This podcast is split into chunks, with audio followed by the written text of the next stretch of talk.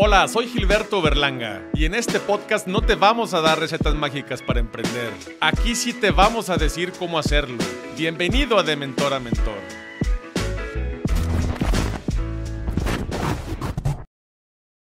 Bienvenidos a un episodio más en De Mentor a Mentor. El día de hoy tenemos a un mentor, terapeuta, especialista en fototerapia, radiofrecuencia, especialista también en quantum biofeedback y Help Desk en Latinoamérica para BrainTap. Y hablaremos de la optimización de los tres E, que son empleados, empresarios y emprendedores, de lo que se requiere para poder ser los mejores en cualquiera de estas profesiones. Bienvenidos a De Mentor a Mentor al doctor Memo Barquet. Memo. Muchísimas gracias. Gracias por estar aquí con nosotros el día de hoy en De Mentor a Mentor. Es un placer, eh, es un gusto estar contigo. Eh, me da mucho gusto de lo, que haces y, poder eh, que nos prestes un espacio para dar opciones adicionales, opiniones diferentes para la problemática actual. Muchas gracias. Claro. Y Memo, platícanos un poquito cuál es tu nivel de expertise, a qué te dedicas realmente. Mira, soy terapeuta. Me dedico desde hace 15 años a dar diferentes alternativas para recuperarte de un problema, ya sea físico, mental o emocional. Empiezo con todo este sistema como paciente después de una enfermedad grave a mis 25 años, ahorita tengo ya 44. Y a través de estos diferentes sistemas podemos mejorar las funciones físicas, mentales, emocionales de cualquier persona. Yo empiezo como paciente y de ahí me voy haciendo en esa evolución hacia terapeuta. Yo soy dentista de profesión termino mi carrera en Monterrey, estuvo maravillosa, de la carrera es de las más bonitas cosas que existen. Sin embargo, gracias a la enfermedad y gracias a la problemática de la recuperación que yo necesitaba, empiezo con estos sistemas a absorber cosas nuevas, cosas diferentes a la clínica natural o la clínica tradicional, para poder llegar a un punto mucho más, no sé cuál sea la palabra más, realmente es óptimo, un punto óptimo de capacidades físicas, mentales y emocionales, no solo para detener o evitar una enfermedad, sino para llevarme a un punto de capacidades impresionantes. Ok, y al final esto es a lo que tú le llamas optimización. Correcto. Okay. Podemos ayudarle a la persona a mejorar sus capacidades en todos los sentidos.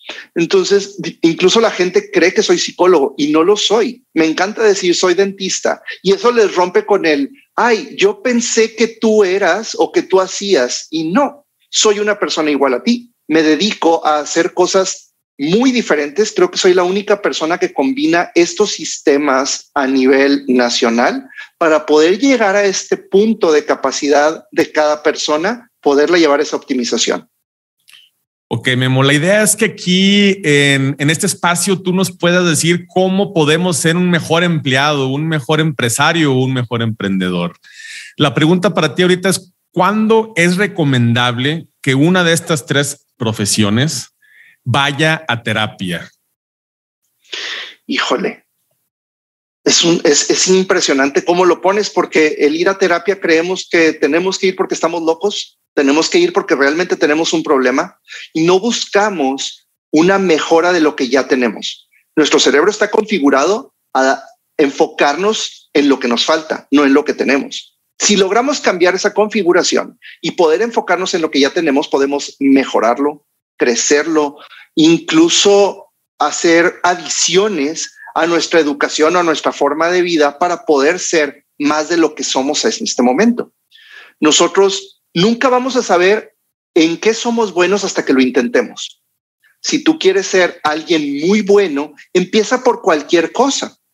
Hay un motivador muy nuevo en, en, en Instagram que se llama Jordan D. Peterson. Y este hombre habla muy elocuentemente de cómo podemos hacer esos cambios. Y una de las últimas cosas que subió fue esa. ¿Por qué no intentas ser el mejor lavaplatos que un lugar puede tener? ¿Por qué no mejor intentas ser el mejor cajero que un lugar puede tener? Para tú decir, ya soy el mejor en algo. Y poder entonces hacer en ese crecimiento personal y en esa creencia de que tú puedes más, ir poco a poco aumentando ese enfoque hacia donde voy, porque creemos al salir de la universidad que ya somos los todopoderosos, los capaces, los fuertes. Y nosotros tenemos ese enfoque como, como humanos. Yo voy para allá. Empiezas tu carrera, tienes todas las ganas del mundo de salir adelante, estudias como loco, terminas tu carrera, obtienes tu título y te crees bueno, Sansón. Y a los tres días, ¿qué estoy haciendo entonces ahora con mi vida? Porque me dediqué cinco o seis años a estudiar, ya tengo un título que me avala, que yo sé hacer lo que estudié, pero no tengo trabajo. Pero ahora mi mamá me está molesta y molesta diciendo, bueno, ¿a qué horas te vas a poner a hacer algo? ¿En qué momento vas a trabajar? Pues madre, no tengo la capacidad o no tengo la posibilidad. Y empiezan problemas familiares que no tenías, porque antes era, eres un flojo y no estudias, ahora eres un flojo y no tienes trabajo. Entonces nunca voy a acabar, nunca voy a ser lo mejor que puedo ser. Y de ahí podemos entonces reenfocarte para poder cambiar tu perspectiva de vida y no preocuparte en todo lo que te falta, sino hacer poco a poco esos cambios que te lleven a esa capacidad impresionante que todo mundo tenemos dentro. Claro. Eh, lo que nos dices es que ir a terapia vas a poder liberar esa capacidad para mejorar, para poder ser un mejor empleado, un mejor empresario, un mejor eh, profesionista me fui muy lejos, ¿verdad? Pero sí, tu pregunta es correcta. Es, decir, bueno, yo ya estoy en ese punto de que ya soy, pero hasta dónde puedo ser. La terapia, cualquiera que ésta sea, te puede ir guiando hacia qué es lo que estás haciendo de forma incorrecta y qué es lo que puedes mejorar dentro de ti. Ya. Yo creo que tienes que encontrar a alguien con quien hagas clic, porque puedes tener un gran acupunturista, una persona que te ayude a mejorar un dolor físico, a tranquilidad, una sensación de ansiedad o a mejorar eh, tu sueño, por ejemplo. Pero resulta que esta persona empieza a entenderte y te empieza a dar esos nuggets de información adicional para que tú empieces a crear un mindset completamente diferente. Puedes tener una persona que lee las cartas o que le gustan los ángeles. No sabes cuántas cosas tan diferentes existen para poderte ayudar a darte un poco de información y que te pueda hacer mejor.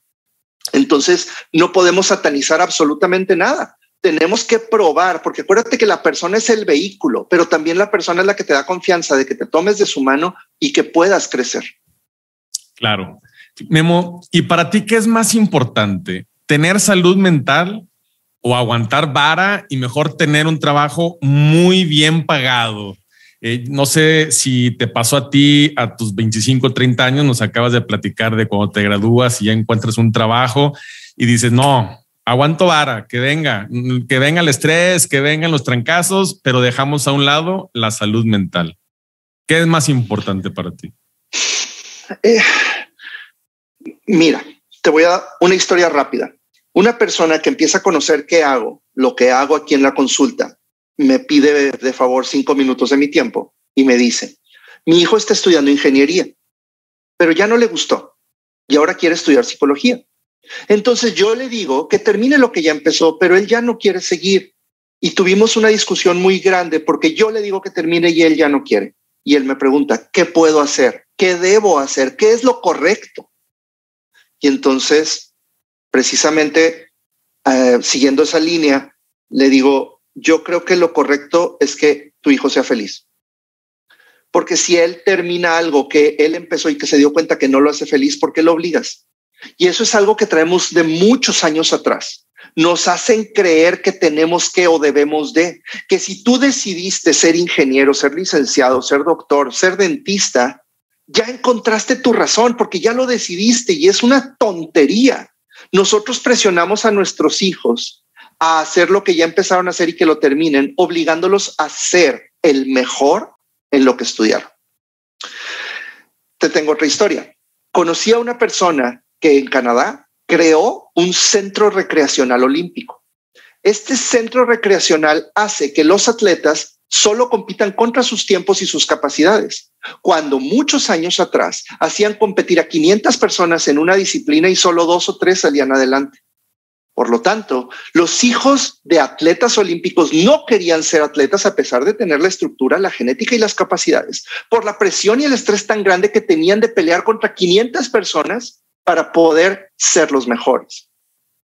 Entonces empezamos a cambiar esa idea de que tenemos que o estamos obligados a lo que ya hice o lo que ya estudié, empezar a hacer eso con mi vida, algo, empezar a tener un futuro, empezar a ahorrar. Y bueno, si yo te contara lo que ganaba como dentista en mis primeros años, pues no sé cómo podría yo mantener una familia. Y lo sufren muchísimas personas. En la pandemia, personas que estuvieron en la escuela conmigo estuvieron trabajando de Uber porque no tenían opciones. Había muchos dentistas allá afuera, había muchas opciones para poder ir con alguien. Tuvieron que cerrar consultorios y adaptar su casa para hacerlo. Entonces, ¿cómo crees que eso demerita? ¿Cómo crees que alguien se siente después de haber estudiado cinco o seis años, de tener 500 mil pesos en herramienta para poder atender a alguien y darle un servicio? Y demeritamos al dentista queriéndole bajar los precios de la limpieza o de un empaste. ¿Cómo crees que el dentista se siente? Y eso solo te hablo de una rama de las cuantas te gustan. Más del 60%, y esto fue hace unos años, ahorita no tengo el dato, más del 60% de las personas que terminaron una carrera no se dedican a lo que estudiaron, porque no necesariamente eso te hace feliz, porque no necesariamente eso te da fuerza. Y volviendo a tu pregunta, ¿qué me debe de hacer más feliz? si tener salud mental o aguantar vara y hacer lo que estoy haciendo. Yo creo que si fueras feliz haciendo lo que haces, no tendrías que trabajar. Sin embargo, hay muchas personas allá afuera que no tienen opción y ahí es donde entramos los terapeutas, poderte ayudar a encontrar una razón, un objetivo del por qué estoy trabajando, para que lo hago. Si nada más lo hago para mantener a mi familia o realmente lo estoy haciendo por mí y por mi crecimiento. ¿Qué puedo hacer con lo que tengo en vez de estar molesto con lo que no tengo? Claro, al final el mensaje es haga lo que hagas, que sea con pasión, que sea con compromiso y muchas de las veces eh, hacemos cosas, tenemos que hacer cosas que no nos gustan, ¿no? Sin embargo, hay que ser flexibles también ante las situaciones, como lo acabas de comentar en, la pandemia, ¿no?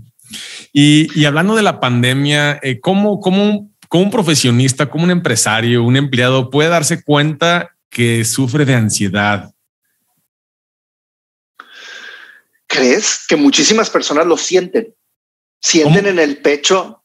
Muchísimas personas lo sienten. Eh, eh, la pregunta es, ¿tú crees? Hay muchas personas que lo sienten. Imagínate. O sea, no nada más es saber si lo tengo o no lo tengo. Es qué síntomas me dan y por qué me siento como me siento. Hay muchas personas que dicen, siento que un elefante se me sienta en el pecho. Hay personas que dicen, siento un electromagnetismo tremendo alrededor de mi corazón. Hay personas que les falta el aire. Hay personas que se marean. Eh, que, sufren junto con esa sensación de ansiedad, un ataque de migraña, un dolor muy fuerte físico. El problema no es si sabes que lo tienes o no, más bien es qué voy a hacer con esto. Y la mayoría de los problemas los tienes que dejar pasar. Si yo me siento mal, tengo que encontrar una forma de poder tranquilizarme. De hecho, vi un video hace poquito que lo acabo de subir a mi Instagram, donde hay una niña sufriendo un ataque de ansiedad y está acostada en la cochera o en el runway de la entrada de su casa en la lluvia y la mamá llega y en vez de la mamá molestarse con la niña porque estás tirada en el agua, la mamá se acuesta a su lado y la toma de la mano hasta que el ataque pasa. Entonces, nosotros, nuestra problemática principal son creencias. Esas creencias de que nuestros hijos pueden hacer mejor las cosas y todo lo que hacen más o menos o lo hacen mal es motivo de regaño es motivo de presión. Creo que si nosotros le permitiéramos a nuestros hijos no solo tomar decisiones y vivir sus consecuencias, sino también impulsarlos a que su felicidad vale mucho de lo que ellos quieren hacer, no de lo que nosotros como papás creemos que debemos de hacer.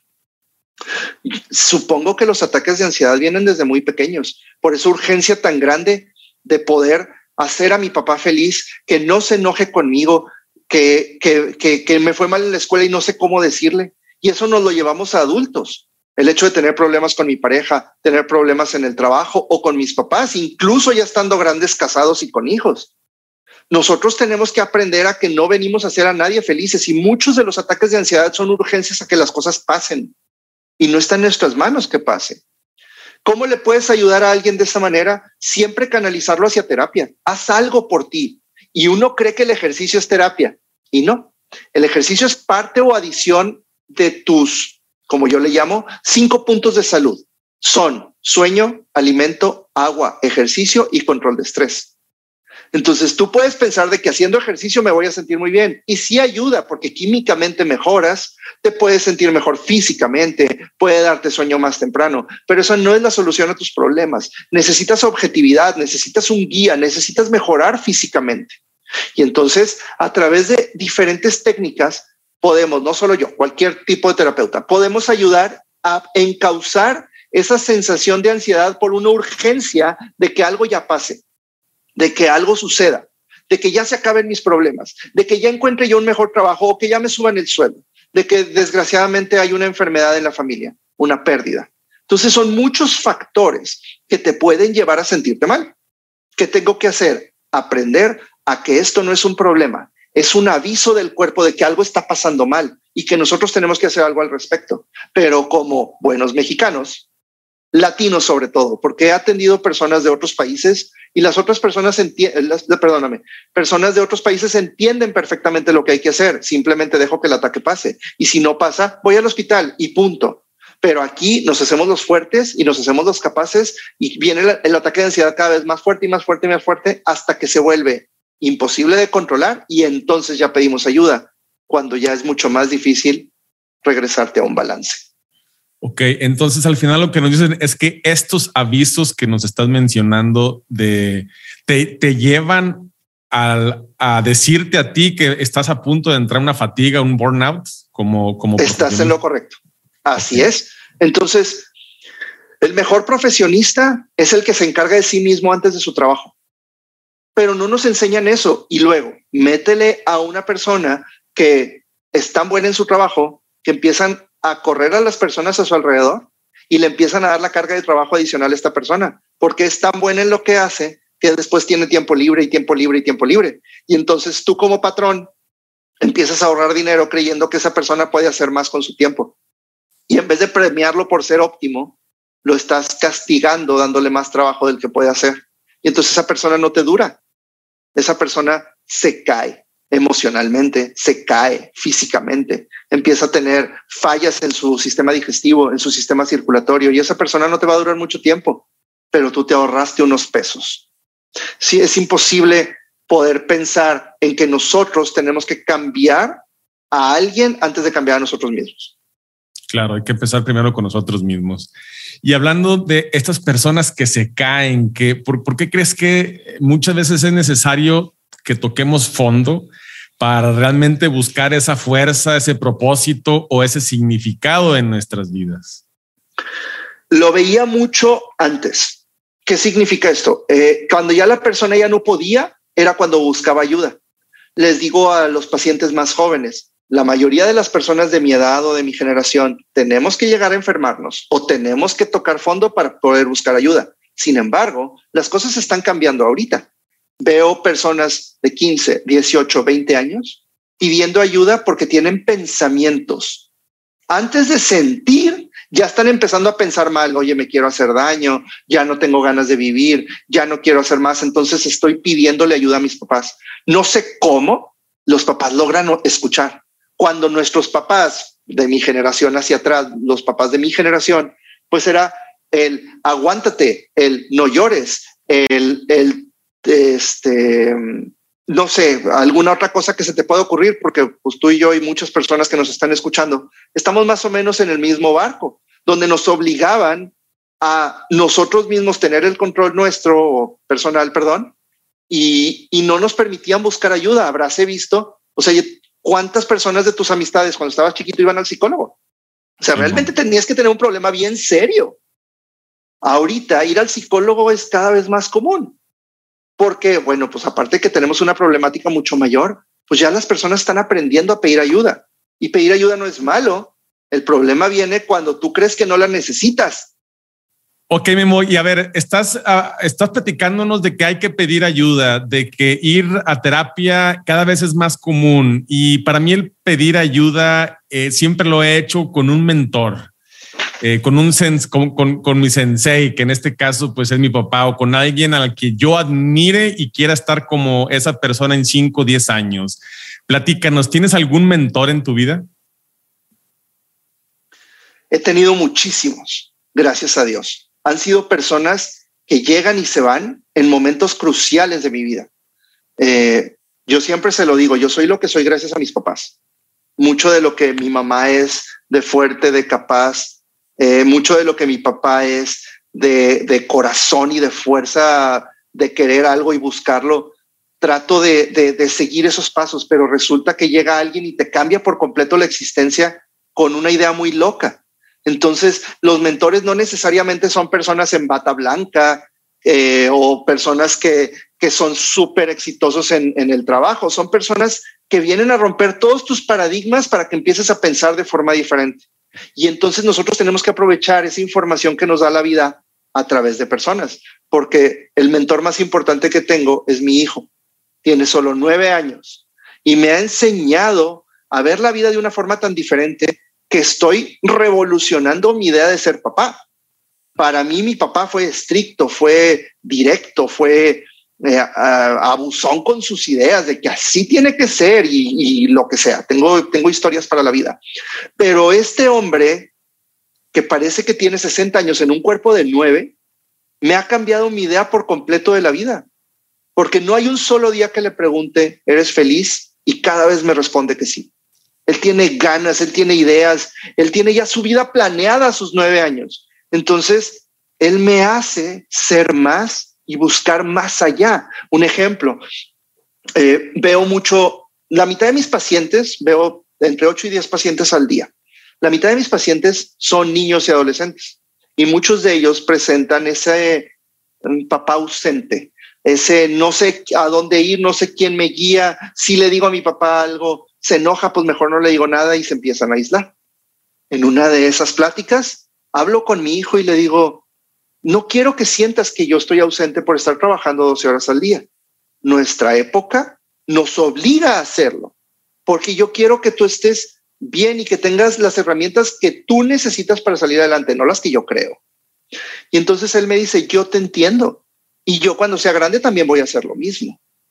Y entonces cambias ese, eh, papá tiene que trabajar mucho y nunca está presente y él nunca hace las cosas este, por mí, siempre las hace pues porque así tiene que ser. Y no sabes, por ejemplo, en, la, en estas épocas, cuántos papás se salen del trabajo para ir a una obra de sus hijos en la primaria. Entonces, no tenemos que ver tan lejos de decir, híjole, pues es que Joe Dispensa o Bruce Lipton o Tony Robbins, o sea, gente que dices, wow, o sea, son mis supermentores. No, voltea para abajo. Claro. Bueno, a un lado y para abajo. Y ahí está ese mentor más importante, porque todo lo que tú y yo hacemos ahorita nos hace ser un molde. Los niños ya no aprenden escuchando, los niños ven y hacen lo mismo que nosotros. ¿Qué, padre que me digas esto, porque justo, justo lo mencioné yo en un episodio anterior, que, que también mi mentor ahorita es mi hijo de siete años, en el que me está enseñando a dejar de ser perfeccionista, a aprender a vivir eh, la vida y ser feliz, ¿no? En el, en el momento. Eh, qué, qué padre que coincidamos con lo mismo y lo que dices de date tiempo también para poder estar con ellos. Yo estoy convencido de que es mejor la, la, calidad que la cantidad. O sea, que realmente el tiempo que pases con tus hijos sea de calidad, no, no, no que el, que pases tantas horas signifique que les estés dejando, que les estés aportando algo más valioso a ellos. La semana pasada hablé con un hombre súper exitoso aquí en Saltillo en su ramo. Él es papá de un niño de cinco años y entonces le digo, el éxito de tu trabajo va de la mano con el éxito en tu casa. Entonces, si tú tienes un problema en tu casa, vas a estar tan desenfocado que tu trabajo no va a ser óptimo. Si tú tienes un problema con tu pareja, si tú no estás a gusto por algo que pasa con tu hijo, deja todo de lado y ve y resuelve el problema de tu casa. Ve y descansa, porque si tu casa no te da paz, ahí hay un problema. Entonces ve y resuélvelo lo más rápido posible para que entonces todo tu enfoque y, y, y capacidad esté realmente eh, bien encausado para que puedas crear, que es lo que haces en tu trabajo. Poder crear algo para funcionar o para hacer funcionar a alguien. Y, y, no estamos acostumbrados a eso. ¿Por qué? Porque lo vimos en nuestra casa. Nuestros papás se peleaban y se iban enojados al trabajo y venían todos refunfuñantes y era natural. O sea, todo el mundo le pasaba, eso era común.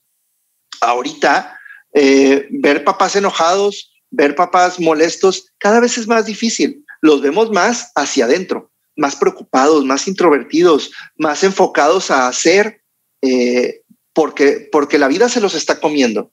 Personas que trabajan en la industria, sobre todo que mi ciudad lo tiene mucho, eh, se desesperan demasiado porque tienen que salir muy temprano a trabajar, tienen que regresar de noche, tienen que estar el teléfono las 24 horas.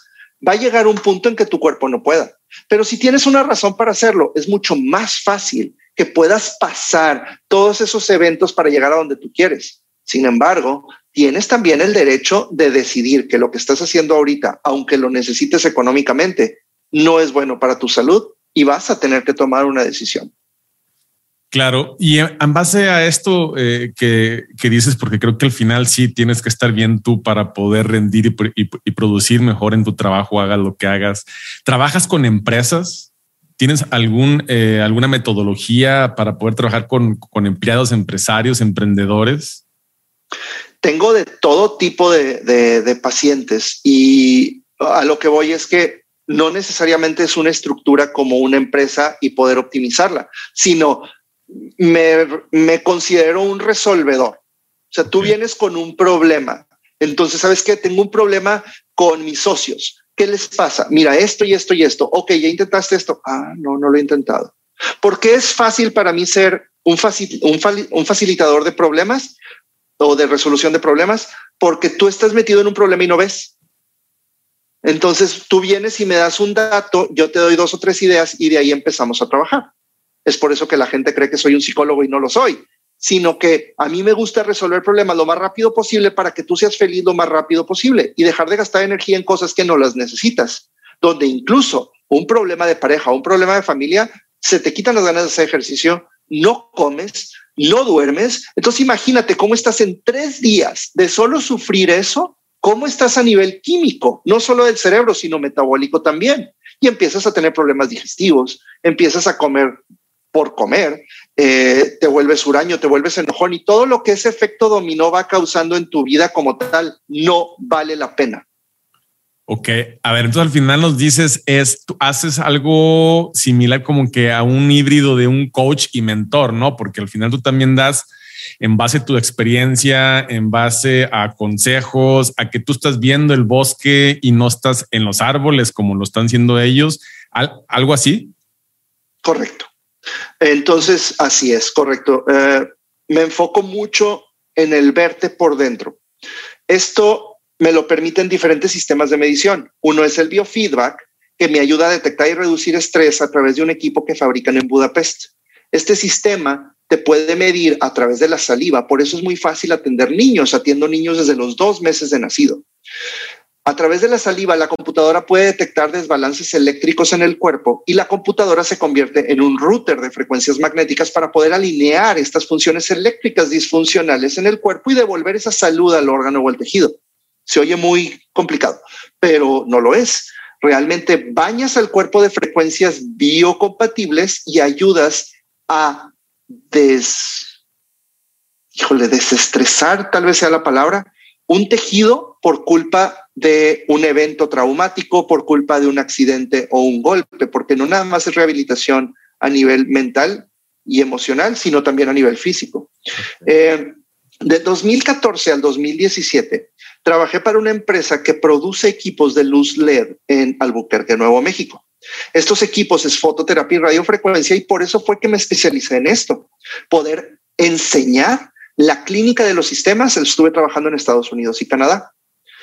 Dentro de, esos tres años de trabajo hubo dos puntos cruciales. Uno, estuve con los Osos de Chicago. El equipo lo que trabajamos fue no solo traumatismo de cráneo, sino problemas a nivel ligamentos, que es uno de los problemas más graves que tiene ahorita eh, el fútbol americano profesional. Y estuve también en una campaña que hace conciencia que 22 veteranos de guerra se suicidan al día por culpa de estrés postraumático en el territorio americano. Entonces, estos sistemas ayudan a través de una radiación hacia el cerebro a poder aumentar la entrada de sangre, de drenaje linfático y poder rehabilitar una disfunción cerebral a pesar de que fue un trauma emocional, que eso es lo que sufre normalmente un veterano de guerra. Pueden perder una extremidad, pueden tener un problema físico, sí, pero la mayoría de ellos presenta un estrés postraumático a nivel cerebro. Esto te cambia la química por dejarte en un punto de supervivencia constante. Y entonces lo que ellos relatan es que regresan a las 24 horas de estar en un área de guerra o en un país en guerra, regresar a sus casas. Entonces ellos se quedan con un estrés demasiado alto y regresan a su casa donde nadie está estresado. Y eso relativamente los vuelve locos. Y de ahí empiezan a buscar salidas fáciles a través de estos sistemas, imagínate lo que podemos hacer si podemos optimizar a un atleta de alto rendimiento como lo que es un jugador de fútbol americano profesional o a, un, a una persona que sufre algo de lo más grotesco que tenemos los humanos, que es la guerra, y podemos regresarlas a un balance. Imagínate lo que podemos hacer por ti o por mí o por cualquier otra persona, que realmente tenemos un problema comparado con ellos insignificante. Claro. Entonces, a ver, al final, Memo, yo voy contigo a terapia Tú sabes mejor que yo que lo que no se puede medir no se puede controlar. Yo voy contigo a terapia y para ti, ¿cuál sería el indicador o la medición en la, que yo estoy progresando realmente? ¿Es tangible? ¿Es intangible? La mitad es medible a través de los sistemas. Ok. Pero yo creo que lo que más importa es cómo te sientes. Ok. ¿Cómo estás? ¿Cómo? Dime pero tienes un sistema que te arroja mediciones en las que sesión a sesión tú ves el progreso. Sí. Eh, uno de esos sistemas se llama alfa. Este sistema alfa es un monitor de variabilidad cardíaca. El sistema lo hacen en Rusia y el sistema me ayuda a través de poner unas pinzas en las muñecas, a través de esas pulsaciones que pueden medirse aquí. Esas pulsaciones envían reflejos eléctricos del cuerpo y puedes medir estados de adaptación a nivel cardiovascular del estrés, puedes medir niveles neurohumorales del paciente, eh, cómo están sus hábitos en general y cómo estos hábitos impactan el cuerpo de forma positiva o negativa.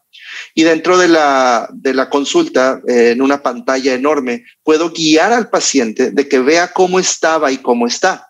Muchas cosas me las tienes que decir tú, claro. ¿Cómo te sientes? ¿Cómo has dormido? Oye, me siento mejor, estoy de mejor humor en mi trabajo, ya no discuto con mi pareja, me tomo más tiempo de estar con mis hijos. esas cosas sí no, no las puede medir un equipo. Tengo que llevar la conversación hacia un ¿cómo estás? Antes, cuando empezamos las sesiones, usualmente preguntamos qué te pasa. La mayoría de las personas ahora preguntamos quién te pasa. ¿Quién te pasa? ¿Quién te desespera? ¿Quién te mortifica? Y de ahí empezamos a resolver problemas, a ver por qué no puedes, a ver a qué le tienes miedo, a ver, vamos a ver por qué si, es, si eres una persona funcional, sana, por qué te sientes mal. Y de ahí partimos. Entonces, no solo los equipos miden, sino también envían frecuencias magnéticas, fototerapia, radiofrecuencia al cuerpo para poder alinear esas funciones del cuerpo a que produzcas mejor hormonas, a que tu sueño mejore, a que eh, la, absorción de nutrientes y agua sea óptima. Entonces, comparo mucho el cuerpo con un automóvil. ¿Cómo lo tratas? Si no le haces el cambio de aceite, si los amortiguadores que traes los traes de agencia, si no le cambias llantas cada dos o tres años, si empiezas a escuchar un ruido y te vale, pues ¿cómo vas a acabar? O sea, va a llegar un punto en que una gotita de aceite, dice mi mecánico, una gota hace un charco, un charco hace un río. Entonces, ¿para qué te esperas si es más fácil controlar una gota que un río? Me lo dijo un mecánico. Okay. Imagínate que es lo mismo que podemos hacer ahorita. Ya me empiezo a sentir mal porque tengo que llegar al ataque de ansiedad. Digo, todos los hemos sentido en algún momento. Hemos sentido que nos falta el aire, hemos sentido un enojo tan grande que nos sentimos como el pecho no se mueve, mi panza se vuelve loca, me dan ganas de vomitar, me dan migrañas muy fuertes. Pero ¿qué tuvo que haber pasado durante mi vida para llegar a ese momento? Porque todo eso es aviso. Cuando los avisos dejan de ser avisos es cuando el problema es irreversible, donde mi corazón está latiendo tan rápido y ya no se detuvo, donde la migraña no se quita, donde el problema de estómago se mantiene y no mejora ni con medicamentos, entonces voy a dar al hospital. ¿Por qué tengo que esperar ese punto? Lo que decíamos al principio, nuestra generación tenía que pasar por algo traumático para poder decir, ya basta y tengo que mejorar. Y ahí, Memo, ahorita hablabas de los miedos. Para ti, ¿qué, ¿qué consejos le darías a la gente que le da miedo empezar un cambio, sea a emprender o, simplemente a salir de su zona de confort? ¿Miedo a qué? esa, esa es la pregunta más importante hacerle a la persona. Tengo miedo. Ok, vamos a pensar en el qué. ¿A qué le tienes miedo? A fallar, a fracasar, a que alguien venga y me diga estás haciendo las cosas mal, a que mi mamá no me apoye, a que empieza a buscar una razón, porque si tú me, si yo te pregunto a qué le tienes miedo y me dices no sé, no podemos avanzar. No hay manera que no sepas, tiene que haber una razón y entonces el terapeuta, si te lleva de la mano adecuadamente, poco a poco lo va encontrando. No puedes resolver las cosas en una visita, en una sesión o en una llamada por teléfono. no lo puedes resolver a la primera, pero si eres constante, estoy seguro que vas a encontrar ese punto de balance, donde, bueno, pues es que yo le tengo miedo al cambio porque siempre le he tenido miedo al cambio. Perfecto. Nada más recuerda algo muy importante. Tu cerebro es una supercomputadora y todo lo que tú dices en voz alta son programas que le metes a esta computadora. Entonces, si tú dices en voz alta, es que nunca me acuerdo de los nombres de las personas, sales de tu casa o de tu oficina, alguien te va a decir su nombre y automáticamente, ¿qué va a pasar? Se te va a olvidar, porque entonces tú mismo estás programando a tu cerebro, nunca me acuerdo de los nombres de las personas, es que yo siempre tengo miedo, es que a mí nunca me salen las cosas, es que soy un pelmazo para mi trabajo. Entonces, ¿qué crees? Tu cerebro, la corteza cerebral del humano es tan grande que lo que tú piensas o lo que tú dices, tu cuerpo no tiene ni siquiera que moverse, tu cerebro ya empezó a crear esa química necesaria para que pase lo que tú estás diciendo o pensando. Imagínate el poder que tú tienes, porque Joe Dispensa dice eso. Si una palabra o un pensamiento te puede causar una enfermedad, de la misma forma, una palabra, o un pensamiento te puede causar bienestar. Okay. Entonces, ¿por qué no decir soy un hombre libre, amoroso, abundante, funcional? Me amo, amo a mi familia, me encanta mi vida. Me enfoco en lo que tengo y lo empiezo a crecer y lo lleno de crema y de salsa y le pongo totopos encima y hago mucho de lo que ya tengo para poder ensalzar esto que ya soy. Le doy más valor a eso que en el, híjole, no puedo decir groserías, pero en el, híjole, me falta tanto por llegar, chingada madre, me falta tanto por hacer, es que no manches todo lo que tengo que lograr. Pues no, no puedes. Vienen personas que quieren ser maratonistas y entonces no puedes decir, híjole, es que es un maratón de 50K, ¿por qué no corremos uno? Y luego corremos dos y luego corremos tres. Porque tienes que enfocarte en el, me faltan 47 de los tres que llevo, en vez de pensar que los tres que llevas han sido funcionales. Todo esto, bueno, no, mucho de esto viene de nuestra educación de niños. Nos hicieron creer tales o cuales cosas diciéndonos, nosotros lo vimos o incluso lo mamamos porque simplemente lo tomamos como algo natural. En mi caso, yo jamás me he puesto borracho porque en mi casa no había alcohol pero mis papás tenían cajas de cigarros en cada, en cada carro, en cada baño y en cada mesa. ¿A los cuántos años crees que empecé a fumar? Sí, no, 15 años ya estabas fumando. Mm, mm, mm, ah, ya era, ya era experto. Empiezo a fumar desde la primaria, porque yo vi a mis papás fumando después de cada comida, cuando platicaban, cuando se enojaban, cuando manejaban. Pero para nosotros era normal. A lo mejor mis hermanos no lo agarraron, yo lo vi como tal.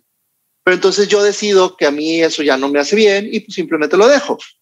Y ya, y me fumo un cigarro al mes o cada mes y medio y me fumo la mitad porque ya ni me gusta, ya ni me cae. O sea, ya lo haces por puro hábito. Entonces, muchas de esas cosas que vemos como algo natural en la casa, pues se nos quedan dentro. Entonces, si yo veo a un papá trabajador, si yo veo a un papá que llega y todos los días le da un beso, un abrazo a mi mamá, que le abre la puerta del carro a mamá, que le lleva flores de la nada, que hace cosas espontáneas para hacernos felices que estoy creando en mi hijo. Sí, como dijiste, los niños ven, o sea, los niños hacen.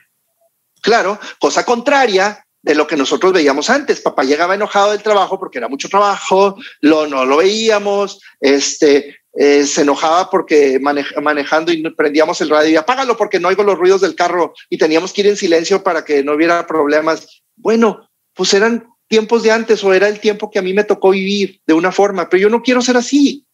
Entonces yo tengo la opción de cambiar algo que simplemente es una costumbre. Para dejar de hacer una costumbre, yo le explico a los pacientes, imagínate que tú vas a aprender un nuevo deporte y que por tantos años tú fuiste basquetbolista, pero vas a dejar por completo el basquetbol y ahora vas a jugar béisbol. Es la misma manera de cambiar un hábito negativo a uno positivo. Un hábito negativo que por constancia yo lo tenía costumbre, que es el básquetbol. Ahora voy a agarrar un hábito nuevo, que es el béisbol. ¿Tú crees que vas a ser buen beisbolista desde el principio? No. Si fuiste basquetbolista mucho tiempo, exactamente. Voy a cambiar ese, ese hábito poco a poco. Y las primeras veces la voy a fallar irremediablemente y me voy a caer y voy a tropezar y voy a hacer las cosas mal porque estoy creando un nuevo patrón por repetición, sea lo que sea que tú quieres hacer. Porque existe algo muy importante en base a todo lo que hemos hablado que se llama neuroplasticidad. La neuroplasticidad nos, nos da datos a nivel clínico que no importa la edad de la persona, puede aprender un nuevo idioma, puede cambiar un hábito, puede hacer lo que la persona desee cuando quiere. No importa su edad. Obviamente los niños tienen una plasticidad mucho más rápida, mucho más factible que un adulto, pero eso no significa que el adulto no lo pueda lograr.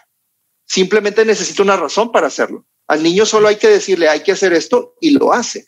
Al adulto, con su experiencia y con su colmillo, le tienes que decir, hay que hacer esto por esto y esto y esto. Y el adulto lo toma como algo natural cuando ya le das una razón válida para cambiar.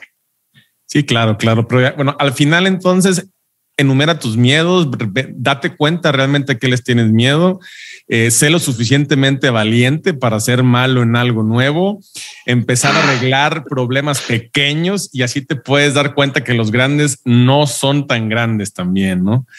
Nemo, y para ser respetuoso con tu tiempo, porque sé que tienes eh, la agenda muy ocupada, dinos tres claves para que un empleado, un empresario, un emprendedor, los tres E, puedan ser de alto rendimiento, puedan ir un poco más allá en, en aquello que quieran lograr? Yo creo que los cinco puntos de salud son los más importantes. Si tú tienes esos cinco puntos de salud funcionando, que son sueño, alimento, agua, ejercicio y control de estrés, puedes tener una salud física y mental adecuada para hacer un trabajo. Okay. Si tú tienes una reducción de estrés, es mucho más fácil el poder regresar a un punto de balance después de un estrés. Si tú tienes una, un sueño, un alimento y un agua adecuados, porque no importa cuánta agua tomas, cuánta se absorbe, porque no importa lo que comes, es cómo lo comes. No importa, oye, es que yo duermo nueve horas. No, papacito, espérame. O sea, tú te vas a acostar nueve horas, pero realmente tus horas de sueño REM, ¿cuánto es? Tengo una paciente que hoy en la mañana me dijo, son 15 minutos de sueño REM por noche. O sea, es muy poco lo que realmente el cerebro tiene la capacidad de desconectarse para crear química de descanso. Entonces, si tú tienes esos cinco puntos trabajando, va a ser mucho más sencillo tomar decisiones asertivas, estar enfocado en, en crear cosas nuevas y el poder evitar caer en un estrés laboral. Creo también que una de las cosas más importantes que tenemos a nivel cerebro es la postura. Me encanta hablar de este tema porque la postura te puede lastimar lo suficiente el flujo de sangre hacia el cerebro o el drenaje linfático de él para poder empezar a tener pérdida de memoria a corto plazo. Todas las personas que tienen Alzheimer, Parkinson, demencia, ¿cómo están a nivel postura? Entonces tú los ves jorobados, con la cabeza hacia adelante y caídos, donde cada vez que hacemos esto tenemos un problema a nivel cerebro. Eh, eh, una pulgada hacia adelante tu cabeza crea un kilo de presión sobre la base del cráneo y la base del cerebro. Entonces, haz de cuenta que tu espina jala el cerebro y lo aplasta a la base del cráneo. Y esa, ese aplaste lo que hace es que le falte sangre a esa área. Y de ahí empiezan los problemas. ¿Cómo has visto a las personas que están casi 90 grados viendo su celular? Donde tienen un, un hiperestiramiento de cervicales, esas mismas cervicales jalan el cerebro hacia la base del cráneo presionándolo. Y no solo eso, también cortan la entrada de sangre y de drenaje linfático a nivel carótidas. Y eso hace que tengas un problema a nivel químico cerebral, dejas de producir hormonas, dejas de tener memoria a corto plazo, empiezas a hacer huraño de la nada porque tenemos una muy mala postura. Entonces creo que eso también no solo denota autoridad y denota de que yo puedo hacer las cosas, una buena postura es, es de confianza. Eh, Tony Robbins habla de esto en una de sus, de sus eh, clínicas, donde dice que Harvard demostró que si tú estás dos minutos en la postura de Superman o la Mujer Maravilla, que son los puños a los lados de la cadera con las piernas abiertas y la cabeza hacia arriba, eso crea un 30% más de producción de testosterona, lo que hace que puedas resolver problemas más rápido, con solo dos minutos de estar en esa postura del Superman. Puedes hacer solo dos minutos y tienes un aumento de hormonas de trabajo. Entonces, si tú quieres hacer algo más, algo más fuerte, algo más algo diferente, algo em, eh, que quieres lograr, empieza por ahí, el creerte que tú eres súper para poder entonces hacer que tu cuerpo le siga el paso a esto. Ya está demostrado clínicamente en la mejor universidad que existe en el mundo. Entonces ya no nos podemos cerrar a que nuestro cerebro hace lo que nosotros le decimos, lo que nosotros creemos, lo creamos. Memo, seguro si me da la oportunidad de hacer otro episodio, solo hablar de la postura y de lo que esto significa, estoy seguro que vas a poder ahondar muchísimo en ese tema y vamos a poder eh, obtener una, un gran conocimiento de, de, tu parte. Memo, muchísimas gracias por estar en De Mentor a Mentor. La verdad es que estoy seguro que, que nos has dejado eh, mucho aprendizaje y, esperemos que, los que nos estén escuchando eh, lo pongamos en práctica. Y recuerden a todos que lo que hagan, que sea con mucha pasión y con mucho compromiso. Gracias por tu tiempo, gracias a todos los que nos han escuchado y que nos regalan este tiempo y espero en Dios poder haber creado una manera diferente de pensar, aunque sea solo pequeña, para poder ser mejores humanos de los que somos ahorita. Gracias, Memo. Es un placer.